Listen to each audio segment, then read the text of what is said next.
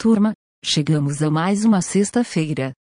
Após as notícias de hoje, a gente alerta para os últimos dias de matrícula em um treinamento especializado em tecnologias front-end e um valor especial em cursos de programação para os leitores aqui da Newsletter. Salários no setor de TI disparam em seis meses, segundo uma pesquisa da Startup de Recrutamento Revelo, a média salarial para profissionais sênior nas capitais São Paulo, Rio de Janeiro e Belo Horizonte subiu de R$ 6.020 em setembro de 2020 para R$ 8.353 em março deste ano, uma valorização de quase 40% no período.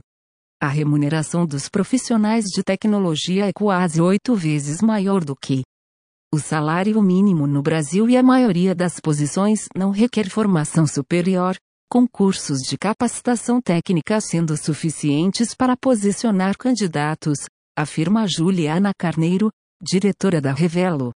As informações são do site Convergência Digital. A Camai nega ataque cibernético após problema em serviço de DNS, por cerca de uma hora na tarde de ontem. Diversos sites e serviços como a PlayStation Network, Steam, Amazon e Google sofreram interrupções generalizadas após a queda do serviço, EDG DNS, da Camai. A empresa ainda está investigando o que ocasionou o problema, mas garante que não foi resultado de um ataque à sua plataforma. As informações são do site T-Register. CIA dobra força-tarefa que investiga a misteriosa Síndrome de Havana, o conjunto de sintomas, que incluem enxaquecas, tonturas e perda de memória, já afligiu mais de 200 funcionários em embaixadas do ZEU ao redor do mundo. O problema foi relatado pela primeira vez por diplomatas norte-americanos em Havana, capital de Cuba, em 2016.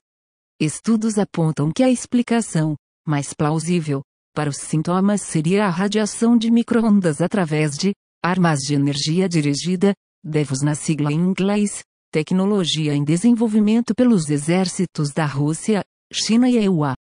Com informações da rede NPR e Wikipedia. Netflix aumenta preços no Brasil. Os reajustes são de aproximadamente 20%. O plano básico, com apenas um tela, passa a custar R$ 25,90 e plano Premium, 4 telas, qualidade de vídeo em Ultra HD, custará R$ 55,90. Os novos valores se aplicam para antigos e novos assinantes. Nas redes sociais, os serviços de streaming e HBO Max e Prime Video aproveitaram a oportunidade para convidar novos assinantes e encorajar o compartilhamento de senhas. As informações são do Tecmundo. Pix é atualizado e poderá ser utilizado em aplicativos de mensagens e compras online, será possível movimentar contas bancárias a partir de diferentes plataformas e não apenas por aplicativos ou sites de bancos.